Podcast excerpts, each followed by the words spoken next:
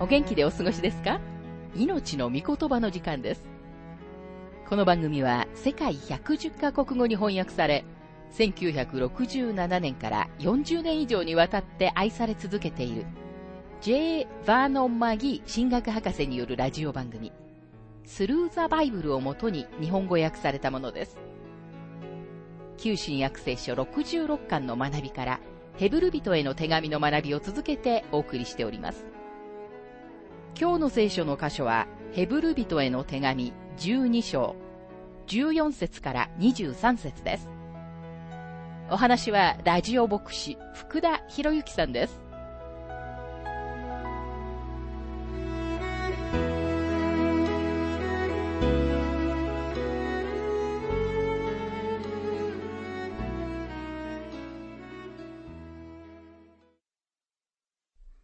ヘブル人への手紙12章の学びをしていますが、14節すべての人との平和を追い求め、また清められることを追い求めなさい。清くなければ、誰も死を見ることができません。すべての人とは、つまり、あなたと平和を保とうとする人たちということです。一部には、どうしても平和を保とうとしない人たちがいますが、私たちは特にすべてのクリスチャンとの平和を保つべきです。私たちクリスチャン生活という一つの大きな長距離レースを共に走らなければなりません。清くなければ誰も死を見ることができませんと書かれていますが、もしこれが私たちが自分の力で清さを生み出さなければならないという意味であるならば、私たちはお手上げです。なぜなら私たちには何の清さもないからです。でも私たちにはキリストの血を通して与えられた平安があります。パウロはローマ人への手紙5章の一節で次のように述べています。ですから信仰によって義と認められた私たちは、私たちの主イエス・キリストによって神との平和を持っています。私たちがいくらかでも清さを持っているのは、キリストが私たちの義となってくださったからなのです。主こそ私たちの義です。私たちが神様の見舞いに入っていくことができるのは、キリストが私たちのために死んでくださったからなのです。これは大きな励ましです。このことのゆえに私たちは出て行って、クリスチャンの競争を走りたいと願うのです。ヘブル人への手紙12章の15節そのためには、あなた方はよく監督して、誰も神の恵みから落ちるものがないように、また苦い根が芽を出して悩ましたり、これによって多くの人が怪我されたりすることのないように。監督してというギリシャ語には、方向という意味が含まれています。その方向とは、どの方向でしょうか？ヘブル人への手紙12章の2節には、私たちの霊的な方向が示されています。そこにはこのように書かれています。信仰の創始者であり、完成者であるイエスから目を離さないでいなさい。私たちは信仰の創始者であり、完成者であるイエスという方向を見失わないように指導されなければならないのです。またここには、誰も神の恵みから落ちるものがないようにと書かれていますが、落ちるというのは廃墟の危険のことを話しているのではないのです。単にバックスライドする、または退却する、落語するという意味です。言い換えれば、信者は自分の目を主イエスに注ぎ続けていなければならない。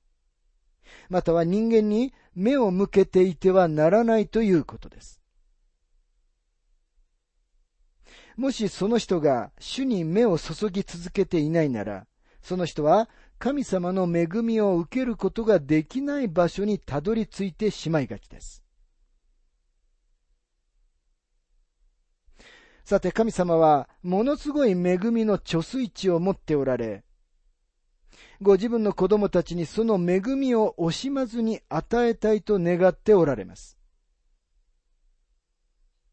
神様にはその用意ができておられ、恵みを惜しまずに与えることがおできになります。キリストが私たちの罪の代価を支払われました。そして神様は憐れみと恵みに富んでおられ、私たちのためにそれを使いたいと願っておられるのです。問題は私たちの多くには、神様の恵みを受ける用意ができていないことなのです。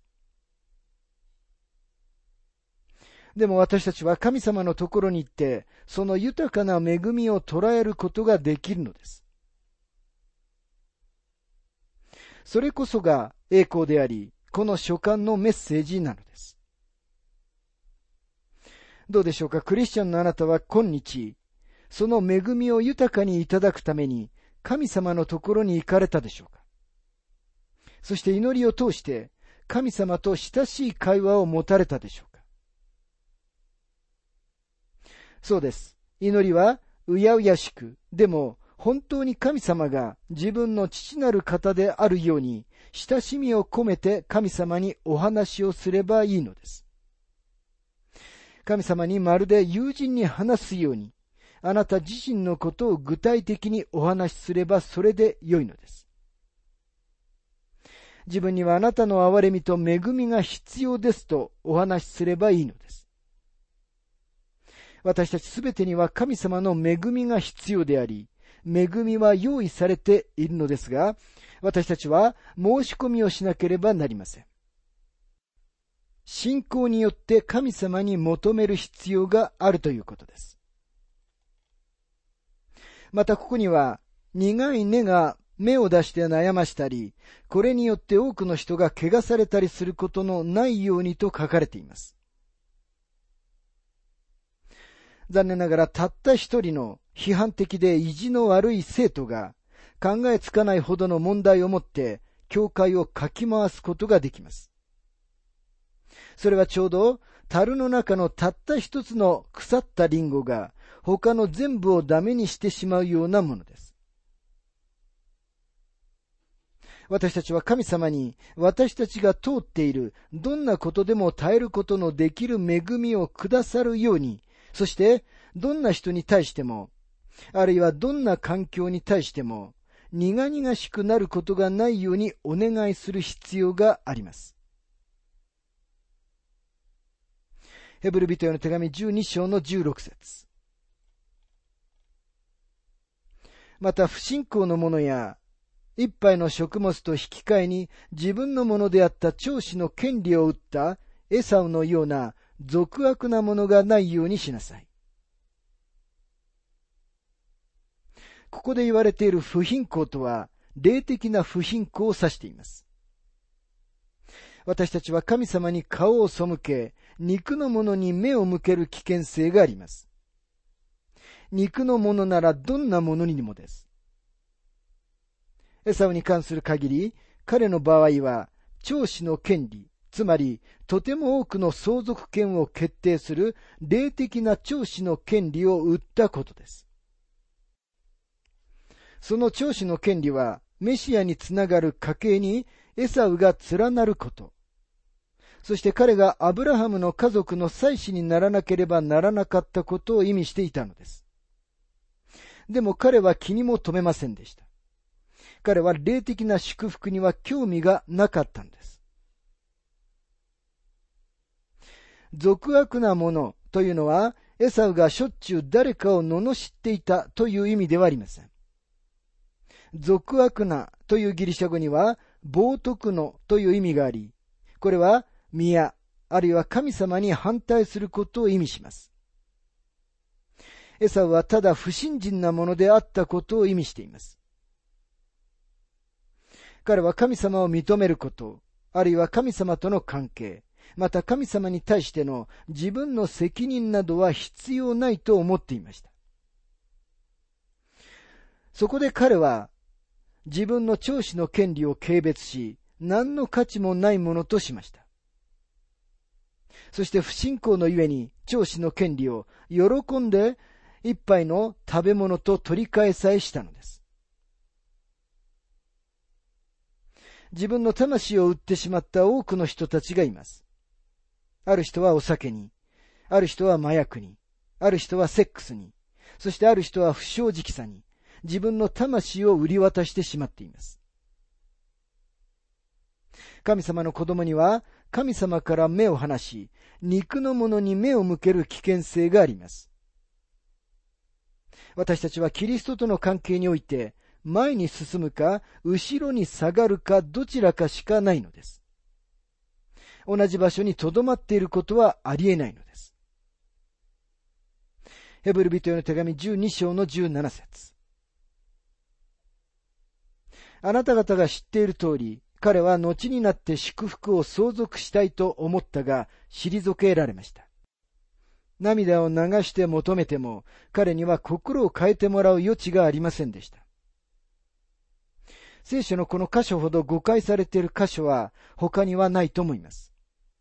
この箇所は気の毒なエサウが悔い改めたいと願ったのに、神様が彼の悔い改めを受け入れられなかったという印象を与えます。ところが著者は全く違うことを言っているのです。エサは自分の長子の権利を軽蔑しました。彼はその後その権利に財産が伴っていることに気づきました。彼はイサクの他のどの息子よりも2倍の財産を受け継ぐはずでした。ポイントは、エサウが物理的なものに興味を持っていたということなのです。涙を流して求めてもと書かれているのは、彼が確かにわーわー泣いたという意味です。彼はまるで捕まった時に泣き始めて、ごめんなさいという泥棒のようでした。でもその泥棒は自分が泥棒であることを申し訳ないと思っていたのではありませんでした。自分が捕まってしまったことを残念に思っていただけです。それと同じように、エサウは神様に立ち返って、神様の霊的な祝福をいただきたいために悔い改めていたのではありません。彼は何か物質的なものを受け損なったので後悔したのです。ヘブル人への手紙12章の18節から21節あなた方は手で触れる山、燃える火、黒雲、暗闇、嵐、ラッパの響き、言葉の轟に近づいているのではありません。この轟は、これを聞いた者たちが、それ以上一言も加えてもらいたくないと願ったものです。彼らは、たとえ獣でも、山に触れる者は石で撃ち殺されなければならないというその命令に耐えることができなかったのです。またその光景があまり恐ろしかったので、モーセは、私は恐れて震えると言いました。著者はここで、市内山頂でモーセの立法が与えられたことについて語っています。つまり彼はここで古い契約について話しているのです。著者がこの手紙を当てて書いているのは、キリストに立ち返ったヘブル人たちです。この書簡の中で私たちはそのことを念頭に置いておく必要があります。私たちは初代教会のメンバーたち、つまり、ペンテコステの日に救われた3000人は、違法人ではなく、ユダヤ人であったことを思い出さなくてはなりません。パウロとバルナバと、その他の宣教師たちが出て行くまでは、初代教会は、最初の数年の間は、教会の改宗は100%ユダヤ人でした。さて、キリストに立ち返ったエルサレムのユダヤ人たちは、とても途方に暮れていました。彼らは宮に行くことに慣れており、またモーセの立法が朗読されるのを聞くことに慣れていました。でも今彼らは立法から隔離され、宮からは締め出されています。もはや全く古い体制の一部ではなくなり、蚊帳の外にいるように感じています。ですから著者はここで彼らに次のように言っているのです。あなた方は今、シナイ山とは違う山にやってきたのです。あなた方はシナイ山に帰りたくはないはずです。シナイ山は立法が与えられ、三千人の人々が殺された場所でした。そのことが出エジプト記32章に書かれています。でもペンテコステの日には三千人の人々が救われたのです。立法が与えられた時には死がありました。しかしペンテコステの日に福音が述べ伝えられた時には新しい命がありました。立法が与えられたことは決して愉快な経験ではありませんでした。そこには雷と稲妻、地震と嵐、燃え立つ火があり、鳴り響く角笛の音がだんだんに大きくなりました。ですからそれは恐ろしい経験であり、またあまりにも恐ろしかったので、民はモーセに次のように言ったのです。出エジプト記20章の19節どうか私たちに話してください。私たちは聞き従います。しかし神が私たちにお話にならないように、私たちが死ぬといけませんから。ですから今、ヘブル人への手紙の著者は言います。あなたはあの体制に戻りたくはないでしょう。私たちはあのすべてのことを後に残してきたのですから。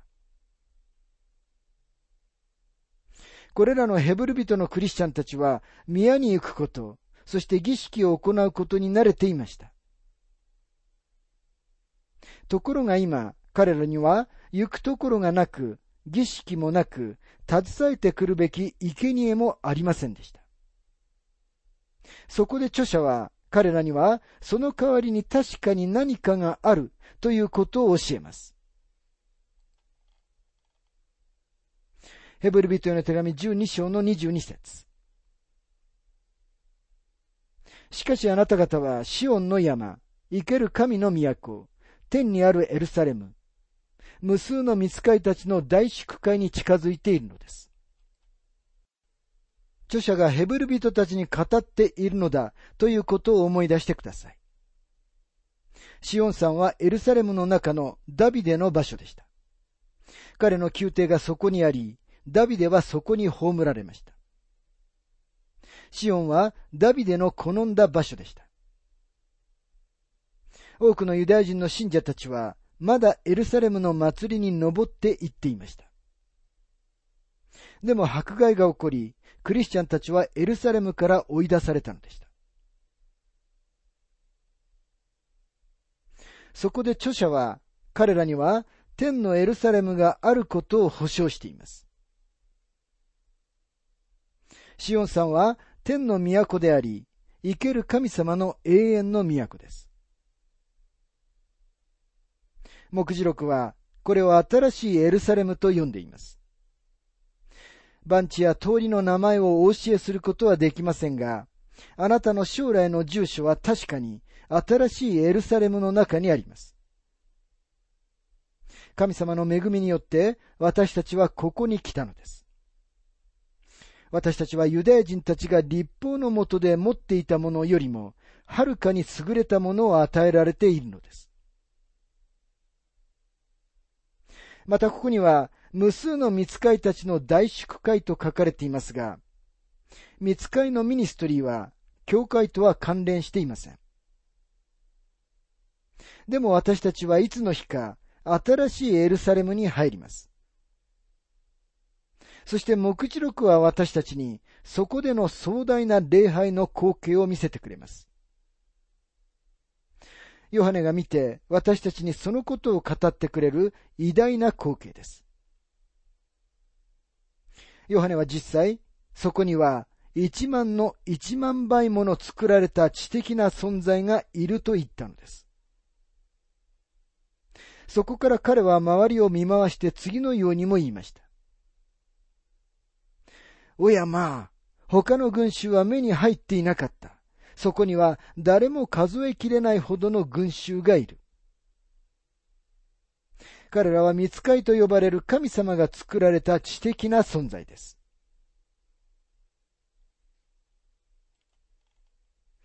私は一度も見つかいを見たことはありませんが、しばしば彼らについて考えを巡らしてきました。私はいつの日にか新しいエルサレムに行って、子羊のあの偉大な礼拝にあなたと共に参加します。そしてすべての作られた知的な存在たちもそこにいるのです。私がしたいと思っているのは、彼らのうちの一部とただ話をすることです。見つかいが夢や幻に現れて自分に語りかけたという人たちに会った時には、いつでも、私は彼らに、前の晩、夕食に何を食べましたか考えてみなさい、と言います。それが見つかいの存在を説明しているかもしれません。あなたは見つかいを見たのではないのです。見たと思うかもしれませんが、そうではありません。それでも私たちが彼らのいる場所に行く時がやってくるのですと、マギー博士は述べています。ヘブル人への手紙12章の23節また天に登録されている長子たちの教会、万民の審判者である神、全うされた義人たちの霊。聖書の他の箇所では、主はそのように呼ばれていますが、ここでは、長子たちはキリストを指してはいません。著者は申請した人たちのことを話しています。そこに行くのは申請した人たちだけです。この教会は敬虚の時にこの場所に引き上げられる長子たちの教会です。天に登録されている長子たちの教会、万民の審判者である神と書かれています。あなたが万民の審判者である方の見舞いに出るとき、そこにはあなたの罪のためにすでに代価を支払ってくださった方がおられ、あなたはあなたの履歴は無償であることを神様に感謝するのです。またここには、全うされた義人たちの例と書かれていますが、全うされたとは完全、あるいは完璧であることを意味しているのではありません。これはキリストが世の罪を取り除く神様の子羊として死なれた今、救いが完成された旧約聖書の生徒たちを指しているのです。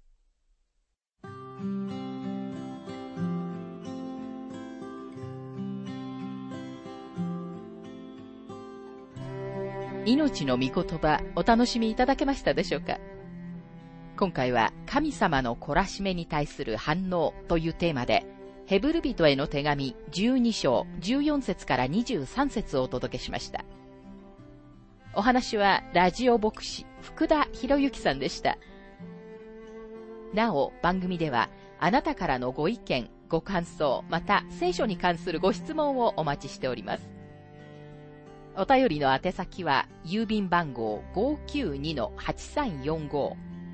大阪府堺市浜寺昭和町4-462、浜寺聖書協会命の御言葉の係。メールアドレスは全部小文字で、ttb.hbc.gmail.com または、浜寺アット浜寺バイブル .jp hamadera.bible.jp です。どうぞお気軽にお便りをお寄せください。それでは次回までごきげんよう。